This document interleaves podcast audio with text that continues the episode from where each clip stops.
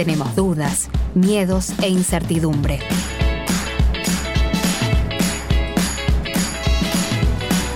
Pero debemos tomar decisiones. Curso de Coraje. A cargo de Fileto, nuestro entrenador de la vida.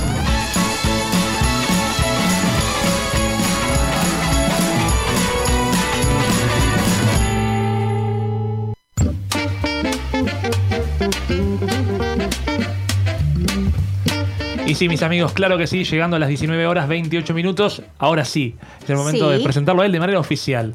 Un querido amigo que nos va a ayudar a poder trascender eh, Sí. est- estas cuestiones de temores, de inquietudes, de dudas, porque necesitamos coraje y él lo tiene, él lo transmite y además no, solo, no solamente es teoría, él es práctica y la práctica es la que a mí me hace creer en él y por eso desde la práctica que lo invitamos a nuestro querido Fileto, bienvenido una vez más.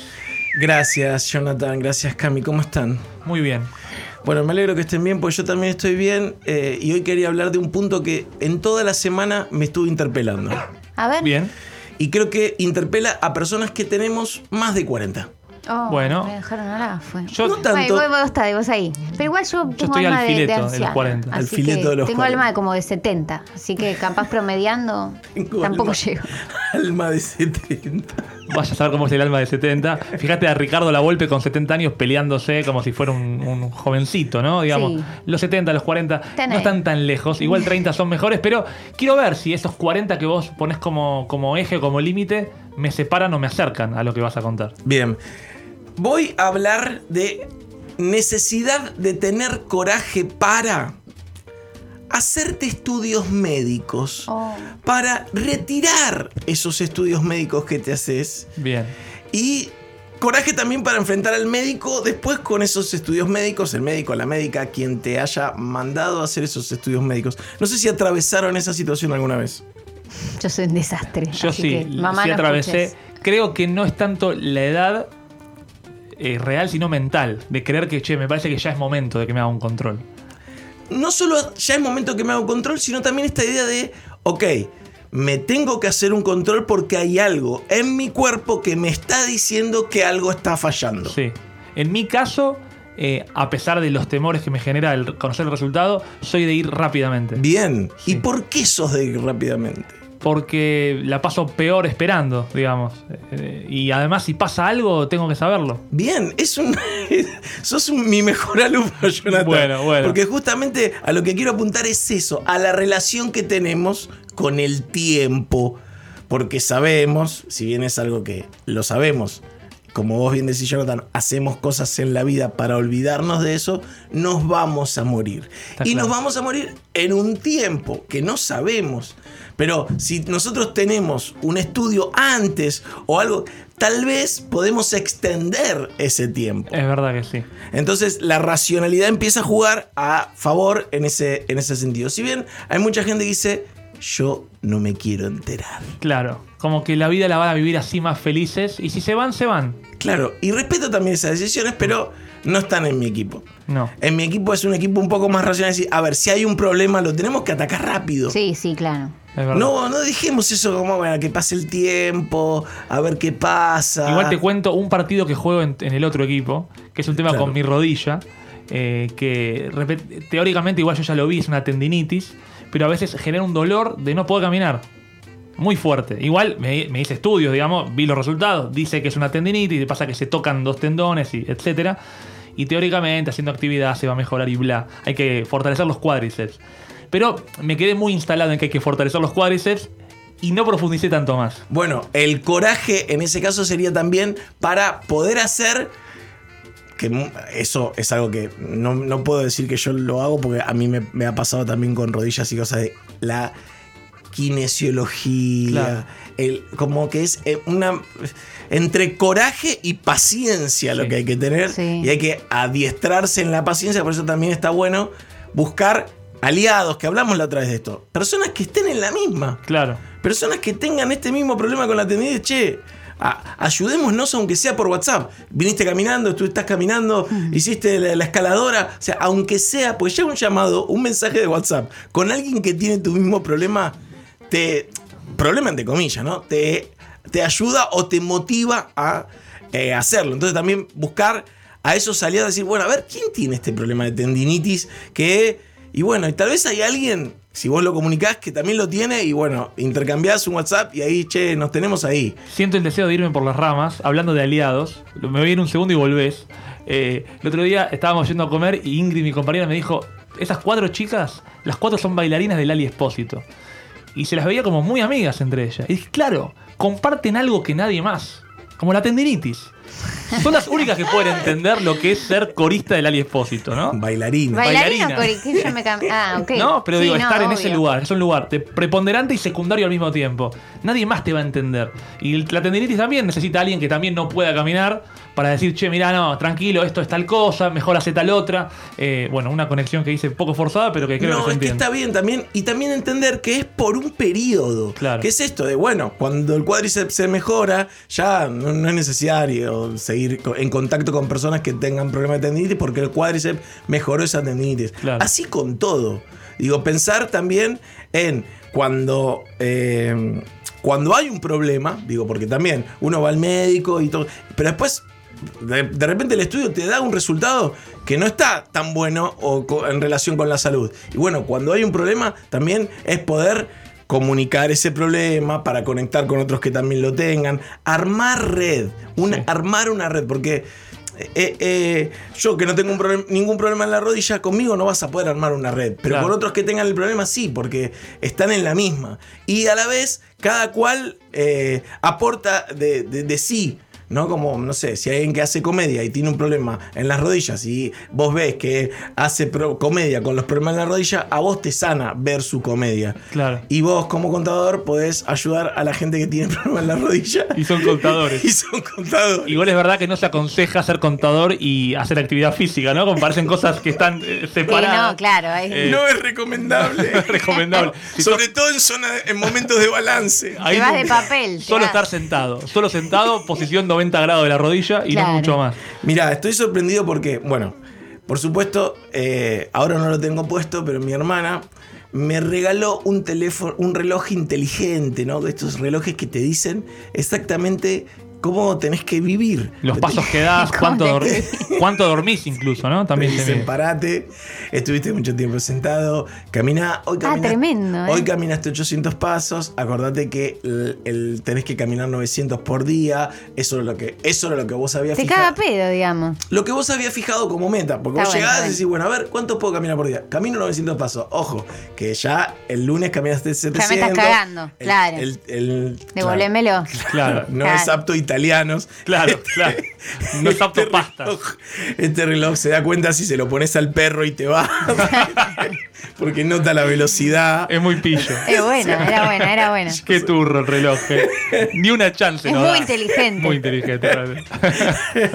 Eh, pero bueno, también, como digo, tener, cuando hoy pensaba esto de, ok, tener coraje para ir al médico, o tener coraje para ir a retirar un estudio, o tener coraje para presentarle el estudio a, una, a, un, a un profesional que me lo pidió, eh, también eh, eh, es tener coraje para asumir que vivo en un cuerpo que se desgasta con el tiempo y lo tengo que cuidar. Mira, Sí. Cami contaba que cuando niña podía lograr que su. eh, el talón llegue, Ah, llegue a la oreja. Sí. Y ahora no llega ni a la Nos mitad. visto un metro, sí. Sí. Pero Bueno. bueno, pero pues, no sé si es cuidar. No, el paso del tiempo el también paso del genera. tiempo, es tirano, claro. Sí, pero a ver, eso me pasa con mi hija. Con Kika yo veo, juego mucho con ella y agarro sus, sus piernas y se las pongo como auriculares, sus, sus- Hermoso. sus- sus talones, se los pongo como auriculares y no veo que ella, eh, que sea un sufrimiento No, para ella porque claro, no lo expresa en la cara, tiene esa flexibilidad. No llegó la rigidez a su vida todavía. Todavía no. Y bueno, pero es cierto que si vos vas cuidando ese cuerpo, Mm. eh, está bien, va, va a llegar un momento que ese cuerpo vas a tener que dejarlo porque el cuerpo te deja. Uy, perdón. Pero si lo vas cuidando, no te va a dejar antes. ¿no? Sí, esta sí, esta sí. cosa que también eh, el, el- el- el cuerpo humano tiene esta crueldad que es que la cabeza puede estar súper fresca, pero el cuerpo la empieza a quedar. Claro. Y la cabeza ya no puede gobernar al cuerpo. y ya empieza a ser Perverso. perverso para el fin de la vida. Sí. Es decir, qué loco, tengo un montón de ideas de cosas que puedo hacer, pero no las puedo llevar a cabo porque el cuerpo ya no me da. Yo no- Perdón, sí, perdón, perdón. te- te escucho. Pero usted dijo al comienzo, hoy estoy, le estoy hablando de usted a todos. Me parece perfecto. Eh, usted dijo al comienzo que esto era algo de 40 años, está hablando del final de la vida. No, no, Me no. voy a rajar un No, tiro en 3, 2, 1. No, no, no. A ver. Ah. No quiero citar eh, a una persona ya fallecida. Aparte, creo que es Jetta, pero bueno, lo voy a citar igual y tóquense los huevos que se tengan que tocar o las tetas que se tengan que tocar. Cacho Castaño en una canción dice, como lo hablamos en algún momento, eh, voy camino a los 50 punto y coma de la vida sin Es pensar, sin darme cuenta, cerca del punto final. Entonces, Pero a los 50 no está ver, de punto final. no, nunca, es ta- nunca es tarde punto final, pero nunca es tarde punto final. Lo que quiero decir es que parece ser que hasta los 40, uno, y más ahora con una adolescencia un poco más, ¿viste? Porque nuestros abuelos era- pa- parece que nacieron Eran hombres, abuelos. a los- sí, a a los los 13 13 años eran ya, te- hombres, ya man. manejaban un bondi. Mi abuela Sí, con 13 pagaba manejaba un tren. hipoteca, todo, en plan, construía Bueno, casa. mi, mi papá, que tiene 86 años, se escapó de, de- de Siria mirá, a los 12. Exacto. Wow. 12 años cruzando el Líbano. No, es real esto. Es ¿de real. Nosotros no podemos cruzar 9 de julio. Claro, y tu lo piso. a los 12 cruzó el Líbano. Literal. Y nosotros en dos Wow. Cruzamos 9 de julio. Bueno, así la vida. Eh, bueno, así la vida, las anécdotas de abuelos van cambiando eh, y, es, y es así. Pero bueno, cierto es que ahora con esta cuestión de que se extendió un poco la adolescencia, la cultura parece ser que ex- se extendió la adolescencia, pero el cuerpo sigue siendo el mismo. No hay, o sea, no es que vos te pones bermudas si tenés 15. Es verdad. No, ¿eh? No, es, no, ¿eh? es verdad, es verdad que no, pero eh, también hay como mayor longevidad, digamos. Y, y el, Sí. cuer- el cuerpo está un poco más adaptado. Bueno, pero porque la ciencia ha avanzado, Sí. porque también avanzamos en cuestiones de alimentación, hay cuestiones que hemos avanzado, eh, pero igual Sí. eh, eh. El cuerpo acusa recibe. el cuerpo acusa recibo y también nosotros podemos, digo, es un momento donde eh, es, es como una decisión de cómo querés vivir. ¿Querés vivir atendiendo a las necesidades que tu cuerpo te va demandando o desatendiéndolas? Que también estás en tu derecho, Sí. ¿no? Como mi viejo murió y murió en su ley porque vos le dabas una ensalada y te decía, no quiero eso, quiero este bife de chorizo. Esto no es vida. No vamos.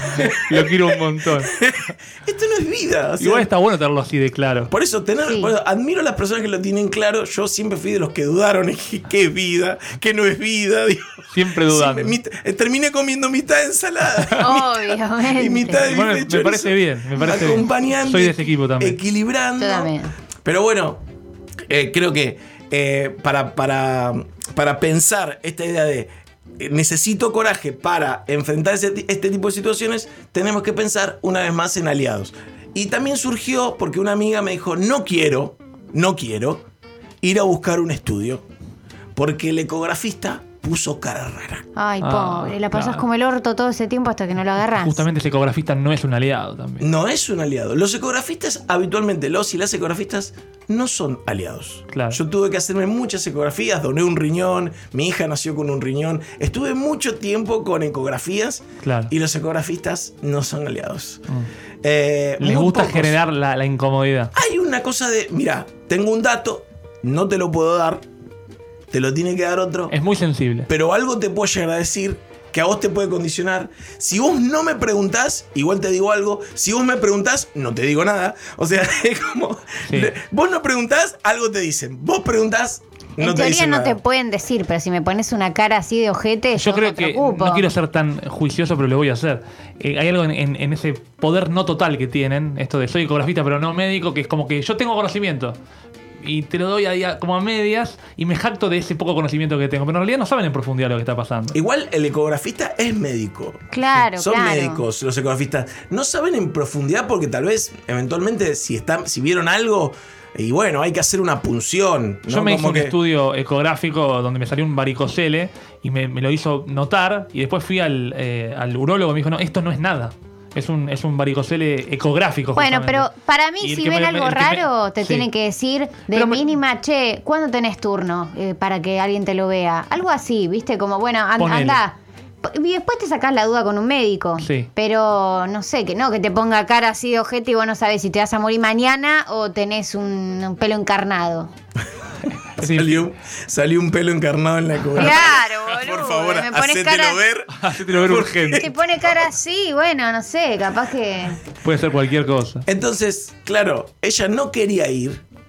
Y yo digo, bueno, claramente necesita coraje para enfrentar esa situación. Porque también no podés, como dice Jonathan, no podés extender eso. Porque sabés que el tiempo te juega en contra. Sí, claro. O sea, si hay algo, lo que sea que haya, bueno o malo, el tiempo va a jugar en contra.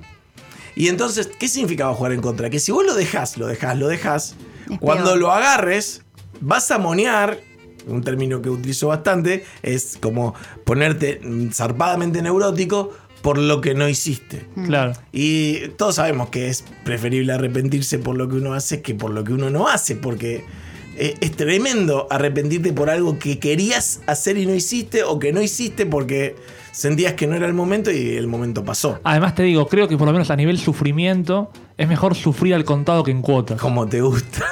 No. Se mezcló el judaísmo y el contador.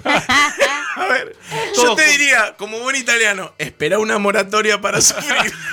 Ya sale una nueva. Ahora, es, es inminente. Excelente. Pero te juro, creo que a veces uno dice, en cuestiones financieras no está mal necesariamente pagar en cuotas, porque tal vez este te beneficia el paso del tiempo. Pero para sufrir, al pedo estar enganchado con una persona que te interesa durante años y sufrir de a poquito, porque a veces lo ves, a veces no lo ves, para mí, sufrir de un saque. Si el estudio va a ser malo, anda a chequearlo y ver qué hacer con eso. No estar dilatando eso porque vas a estar sufriendo en partes, tal vez todas las partes parecen no tanto, pero acumuladas son un quilombo y encima no tenés solución sobre eso. Total, esta amiga no fue al No estudio, fue. no fue a retirar el estudio. Yo le dije, voy yo, va Aliado. otra persona. Eh, eh, a, a ver, te, te ayudamos a que eso se... No, no, no quiero ir, no quiero ir, no quiero ir. No fue. No fue. No fue, esperó cinco días más y al final fue. Igual, perdón, que te haya contado la situación habla de que alguna solución buscaba de No, alguien. no, estaba hipermona. Estaba en mono, mono, mono. Neurosis Ah, total. Y un mono negro, porque era tengo algo malo, tengo algo Ay, malo, pobre. tengo algo malo, tengo algo malo.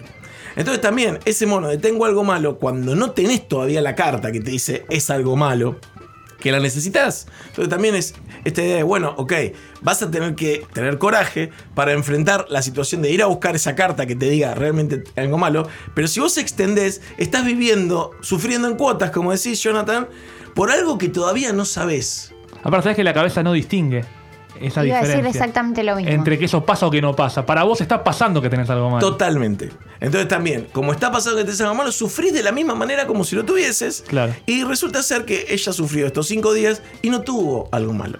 ¿no? Bueno, Cuando fue a la médica. Era un pelo encarnado, entonces. Exactamente, tenía un pelo Un encarnado. pelo Cuando- encarnado y un ecografista tarado también. Exactamente. Y, y la, la médica misma le dijo al ecografista no tendría que haber hablado, eh, te- no tendría que haberte puesto esa cara. Digo, también son personas que tienen diferentes momentos de la vida y diferentes caras y bueno. Sí, se quería tirar un pedo y justo puso cara aguantándoselo y ella interpretó que tenía una Algo enfermedad. exacto. Puede pasar también que está, viste que uno labura y a veces estás en Júpiter. Capaz el tipo, bueno, se tiene que cuidar un poco más esa cosa, pero capaz está pensando en otra cosa y puso un, hizo un gesto. También se- dijo, se "Mm". juntaron dos factores, él y ella, ¿no? Como ella eh, esperando que algo malo suceda y él generando ese, ese malestar. Pero igual lo que valoro de ella, algo de coraje hay en eso, es que venía diciéndoles, tengo algo que buscar, no lo quiero buscar. Y a noticiarlos a ustedes ya le acercaba a tener el resultado. Total, total.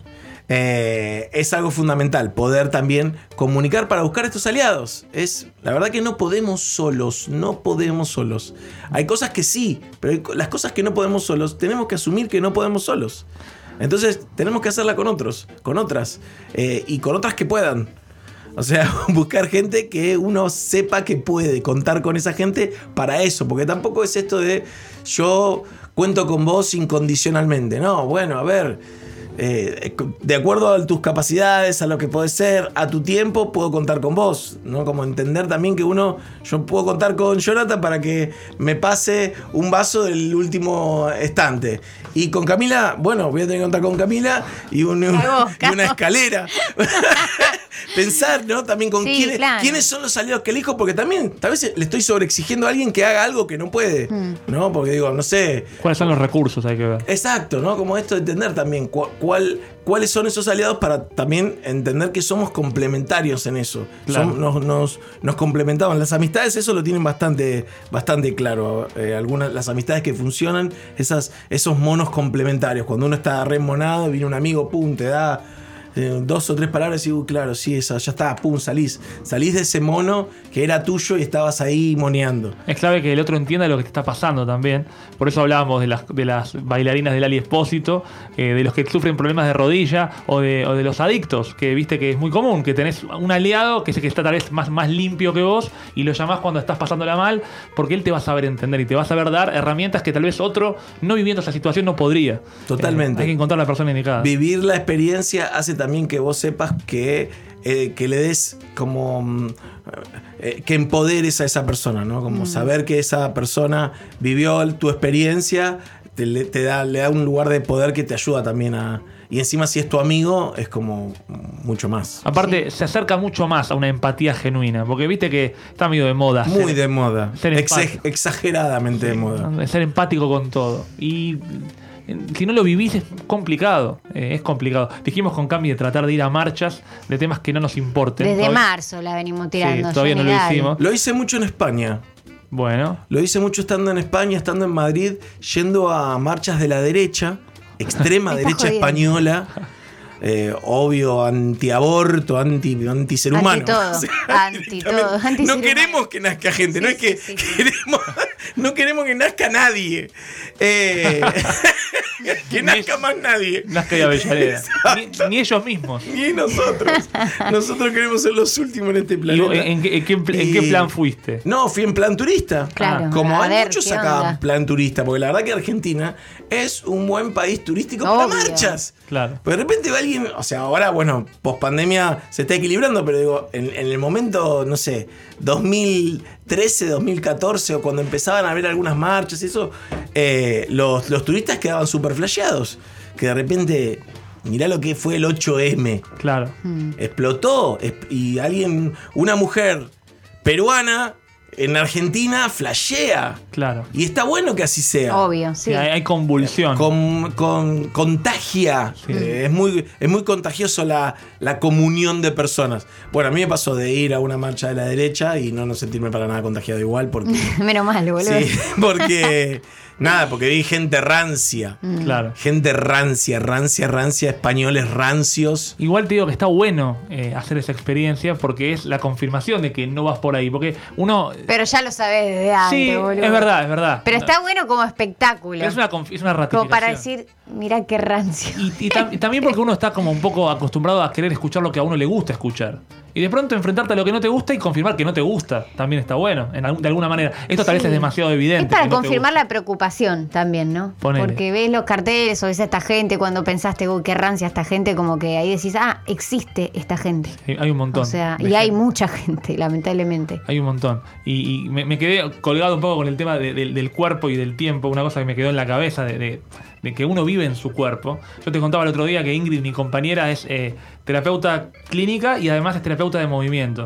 Y una cosa de la que siempre hablamos es de que la gente tiende a psicoanalizarse porque está como trabajando sobre su cabeza. Eh, y se olvidan del cuerpo. Se olvidan del cuerpo, de mirar los patrones del cuerpo, de cómo se mueven, de cómo actúan, de cómo se desarrollan, como que el cuerpo fuera algo que va solo, ¿no? Si me pasa algo en la cabeza es, ¿qué pasa que no controlo mi cabeza? Si me pasa algo en el estómago, digo, bueno, es el estómago y nada más.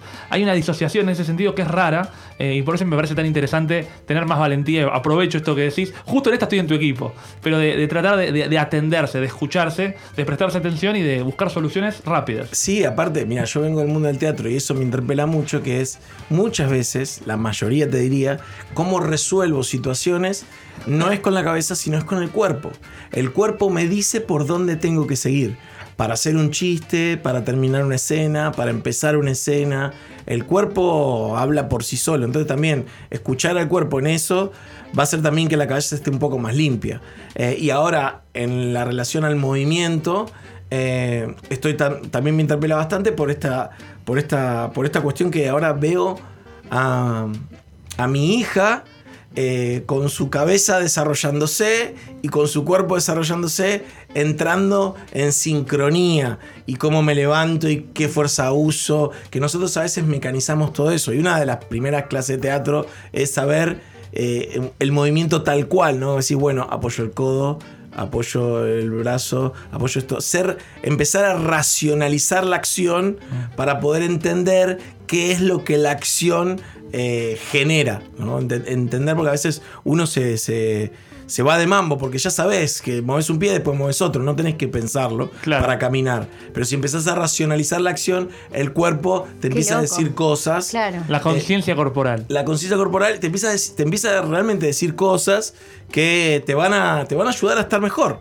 Sin dudas que sí. Y lo que a la gente va a ayudar a estar mejor es verlo a, a Fileto en el teatro. Yo ¿Cuándo? tuve la suerte de hacerlo el sábado pasado y el sábado que viene. El sábado que viene es el 20, exactamente. El- no, eh, el no. que viene no es 20, el otro es el, El 20. otro, el otro. El sábado que viene es eh, elecciones. En nueve días. Claro, este sábado no, el que viene. Exacto, hoy es 11, el 20 de noviembre, re retos, un- una nueva propuesta de Improcrash eh, con, con Rodrigo, con Luciano, con Paula, los tres van a estar ahí. ¿Te Impro- sabes los nombres? Sí, ya los tengo todos eh, en, en mente. Eh, grandes valores todos. Fue muy divertido lo que vi, que fue la última presentación del, del espectáculo actual. Hay un nuevo espectáculo ahora, se llama Retos, y van a competir entre ellos. La gente tiene que votar qué le parece mejor de lo, que, de lo que proponen. Es muy divertido. Está claro que el cuerpo está puesto ahí claramente, eh, en todas las variantes, actuando diferentes tipos de género, siendo marionetas por momentos, viajando en, en termotanque al baño. Bueno, cosas que suceden en el cosa teatro. que se acuerda. Eh, muy, muy divertido, muy divertido. Eh, él sabe que me gusta mucho y así fue. Fui con gente que no conocía el show y lo disfrutó mucho también.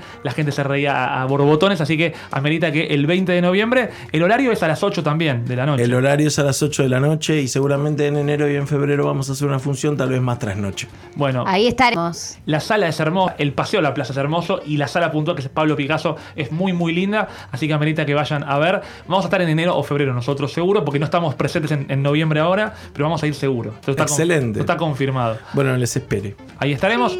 Filito querido, Muchas gracias. ganas. Gracias. Eh, un separador, esto lo digo así, lo verbalizo para cerrar en materia gris del día de hoy.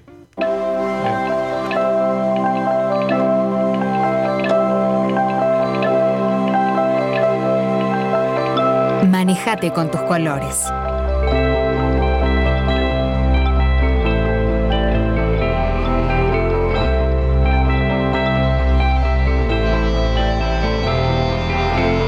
Materia Gris Radio. Octava temporada.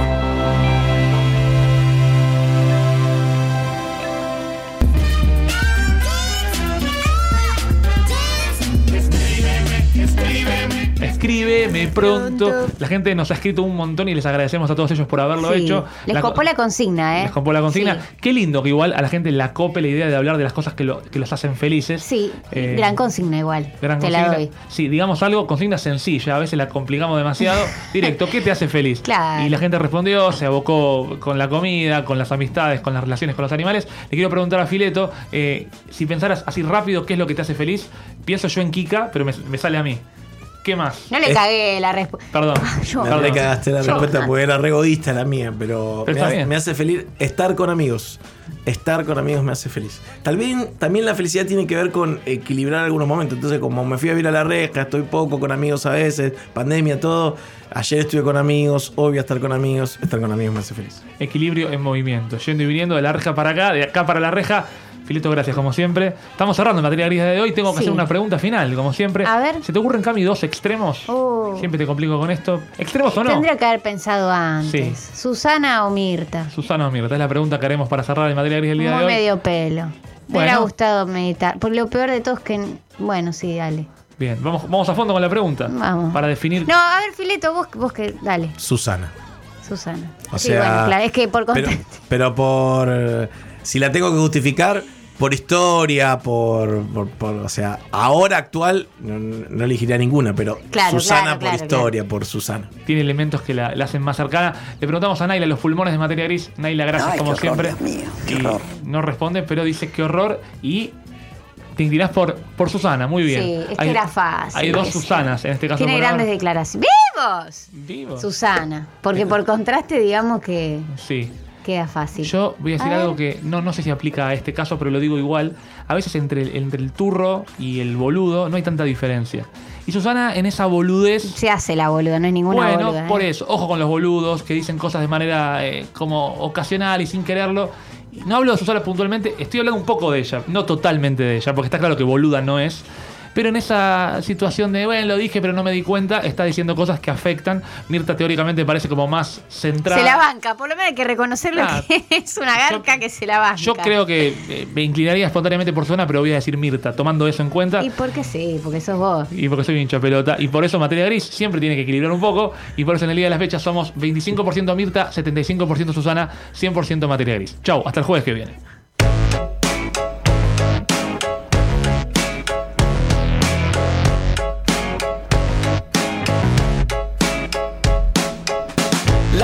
Es que no hay una verdad. Leí en una pared de la ciudad. Habrá sido una virtud o casualidad. Y sentí inquietud de estar a merced de tanta sed de dualidad.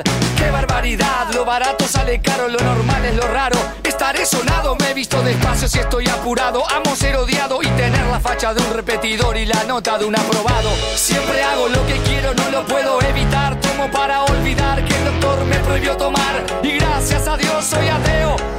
Consigo empleo por mi cara, creo. Es lo lindo de ser feo. Pero si espero, desespero si quiero ver el partido entero.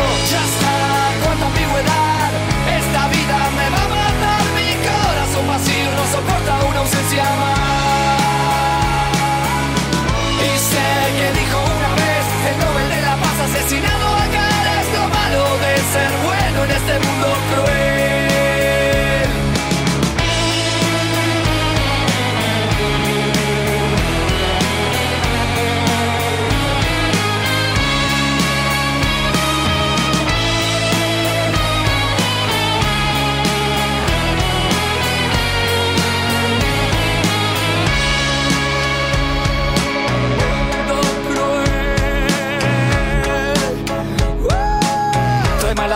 ser supersticioso. Acaricio un círculo y se vuelve un círculo vicioso. Soy cauteloso y juro seguro que todo es dudoso. ¿Cuántas veces dije no, queriendo decir sí? ¿Cuántas veces presentí el principio del fin? ¿Cuántas veces dije sí, queriendo decir no? Es así. Como te digo una cosa, te digo la otra. ¡Qué horror! Hasta mis debilidades son más fuertes que yo. Ya está, cuánta ambigüedad. Esta vida me va a matar corazón vacío no soporta una ausencia más. Y sé que dijo una vez el Nobel de la Paz asesinado acá es lo malo de ser bueno en este mundo cruel.